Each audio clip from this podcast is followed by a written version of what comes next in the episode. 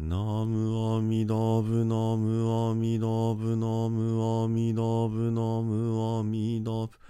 ナムアミダブナムアミダブナムアミダブナムアミダブ皆さんこんにちは。三田参道の増大臣です。今ね法話はずっと37の悟りのパーツ。37道本についてお話をしております。古い時代の修行方法でね今あまり顧みられることがない内容ですけれどもとても素晴らしい修行だなというふうに思っています。7通りの修行方法それぞれが数字がついていてね4とか5とか7とか8とかねこの数字を全部足すと37になるということです。1つ目が思念樹4つの念汁に住むですね。自分自身の体をずっとこう肉体について考える念じていく。そして、えー、受け取っているものね体を通して受け取っている、まあ、感覚器官のことですけども私はこれは命について考えると思っています。そして心信念樹。これは魂について考える。そしてその魂の奥にあるね真理そのものの姿。法について考える。こんな風に自分自身の存在を40に分けてね一つずつに集中してとどまっていく。これが思念樹。そして次の死生団というのは悪い方向にも絶対に行かないようにする。良い方向にしか自分の行動をね持っていけないようにするような、えー、返しのついた歯車ラチェットって言いますけどもね。ラチェットのようにこう、えー、キリキリキカチカチカチと悟りの方にね良い方に良い方に行動を向けていく方法。そして、えー、指針則。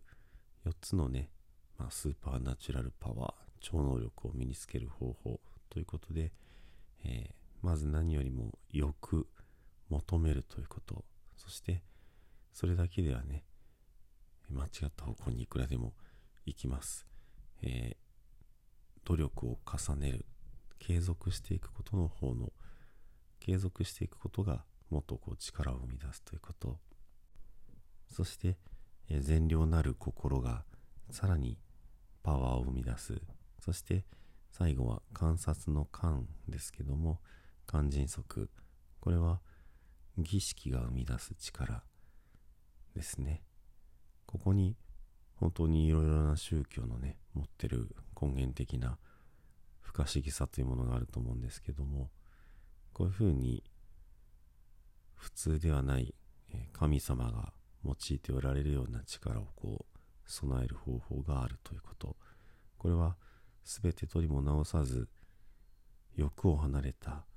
正しい悟りへと至るために用いるべきだというのが仏教の本当に根本的なスタンスです。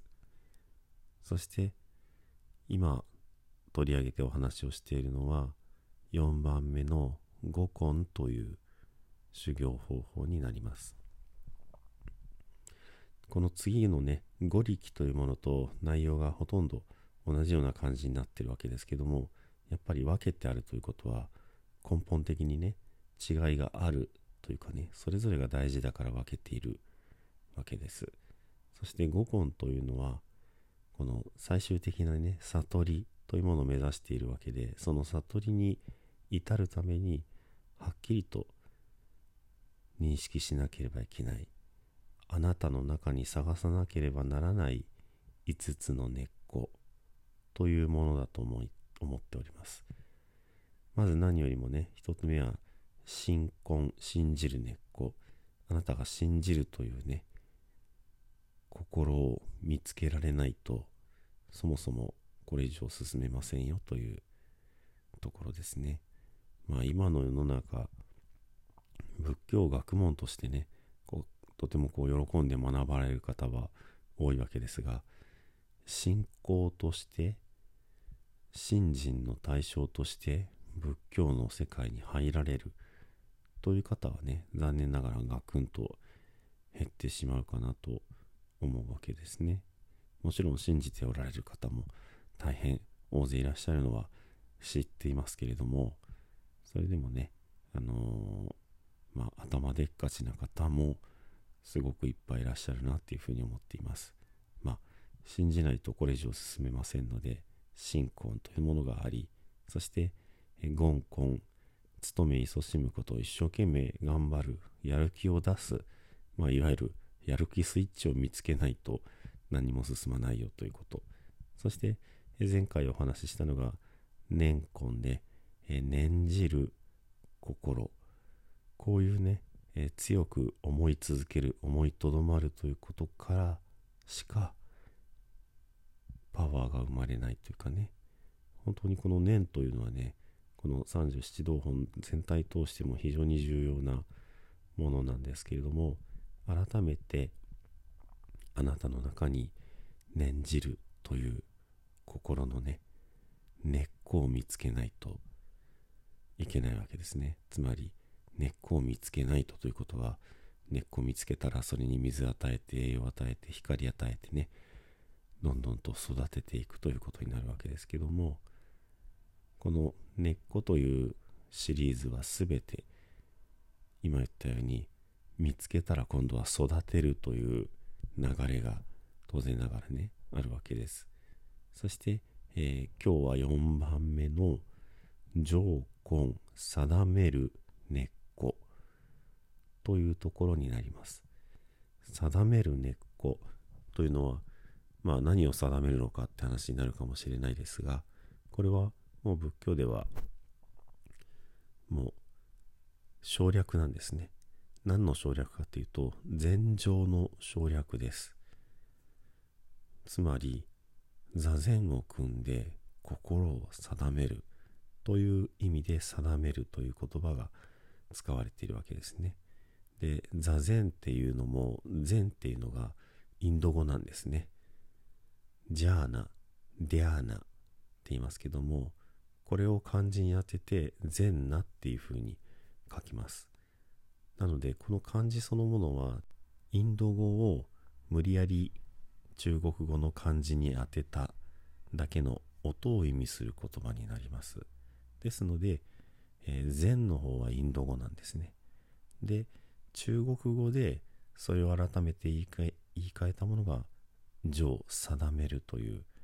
言葉になります。禅情というのはインド語中国語で同じことを言っているという基本的な、漢字の熟語になっているわけですね。なので上根というふうにねまあ2つの漢字だけでこの五根シリーズが書かれているので自分の中で心をしっかり定めて瞑想をするという根っこを見つけなさいよというのが条根ということの内容になるわけです。それでね、その、まあ、足を組む、組まないは、とりあえず置いておいて、その、深い瞑想状態に入る素質というか、そういう根っこというか、そういったものを見つけてくださいよっていうのが、この4番目の条項になるわけです。どうですか？皆さん。毎日瞑想するって方、どれぐらいいらっしゃいますか？なんなら、1秒も瞑想しない。生まれてから一回もしたことないって方もいらっしゃるかもしれません。まあもちろん瞑想なんなんだっていう話になってっちゃいますけどもまあ言ってみたらうーんずっとこうテレビつけっぱなしでねなんか他からの情報を仕入れっぱなしで普段過ごしているっていうような生き方こういう方もね多いわけです。それをテレビを消してみる。するとずっと今まで当たり前にガヤガヤガヤガヤ鳴っていた音が急に聞こえなくなって静かになる。あ、この部屋ってこんな静かな時間も過ごせるんだな。みたいにこう気がついたりするかなと思います。まあこれ今例えで話をしているのでそんな風に人生の中でずっとこうテレビが鳴ってるような状態みたいに過ごしている人があテレビ消せるんだ。みたいにね気がつく。こういう風に、えー、普段の意識レベルではない静かな落ち着いたそういった自分の心に向かい合っていく。こういうねまあ時間を持てるというか自分にもそういう風に心に向き合って落ち着ける気持ちになれるというかそういうことに気がつく。これが上根かなと思います。もちろん具体的には足を組んでねお尻を少しだけ高くして足を組んで姿勢を良くしてね体を楽にしてゆったりとこう呼吸をしていってそして心が何て言うんでしょうね落ち着ききる澄み切るみたいな状態になるってことが、まあ、推奨されているんですよ。あのそうしてくださいねっていうのが条根ですけども、まあ、もう少しこう日常の中で言えばそういう心を落ち着ける時間ってのがいいよねっていうか大事だねっていうようなところに気がついていくってことが条根かなと思います。その例えばマラソン好きな方がね走っていて最初苦しいけれどもそのと後でまあ心がとてもこう楽になってずっと安定した気持ちで走り続けられるっていう話がありますよね。それがそのまあ辛い苦しいっていう状態がそのデッドポイントってもう死にそうな場所って言いますけどそれ超えるとそのまあ、セカンドウィングってその羽が生えたようにシューってこう快適になる体はずっと、ね、同じように動かしてるんですよ一生懸一生懸命走っているわけですけどもそういう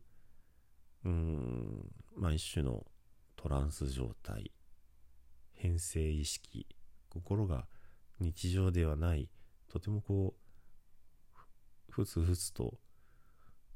喜びが湧き起こる快適なね、気持ちいい状態でずっと居続けられる。こういうことがね、あの、走ることが好きな方が好きな状態かなと思います。これは動き続けてそういう状態になるわけですが、瞑想っていうのはまあ逆に座り続けてってことですね。普段ずっとこう、いろんな外からの情報を一生懸命ね、新聞読んだり、まあ今だったらスマホでずっと字見たり、ね、音楽聴いたり、えー、そういう風にして過ごしてる人がそれ全部こうやめるとあなんか暇だ何していいか分かんないっていうようなデッドポイントがある。でもそれを、まあ、乗り越えてというかそれを諦めてというかそしてその何もないという状態にはまっていくとあこんな風に何もしなくていい静かな状態ってのがあったんだ。自分の心にも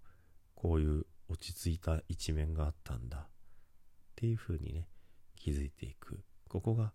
まあセカンドウィングと言っていいのかわからないですけどもその瞑想状態トランス状態変性意識の状態っていうようなことになるかなと思います。そして、まあ、別の言葉だと、そのラポール状態って、その、大きな全体と一致して自分自身が、なんて言うんでしょうね、この、溶け込んでしまったかのようなね、その大きな大きな光、大きなあったかい存在に溶け込んでしまったかのような、その心の統一状態に入っていく。こういうことがねこの仏教の目指していく方向でありそういう根っこというそういうまあ才能というかねあの誰の中にでもありますよ。ってだからまず根っこを見つけてそこを大事にね育てていってくださいね。っていうのが条根という教えになるかなと思います。こういうふうにね自分の中に見つけるこの主体的な振り返りってことをしていくことがことこそがこの五根の肝かなと思っておりますのでね。是非ご自分の中に日常のざわざわとは違う静けさを好む自分っていうものをね探し出して見つけてそれを育ててみてほしいなというふうに思う次第です。では最後にね十平の念仏をお供えして仏様の大きなね、見心に少しでもね、寄り添っていただけたらと思います。土生十年。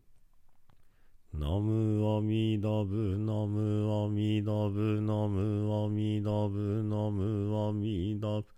ナムアミダブ、ナムアミダブ、ナムアミダブ、ナムアミダブ。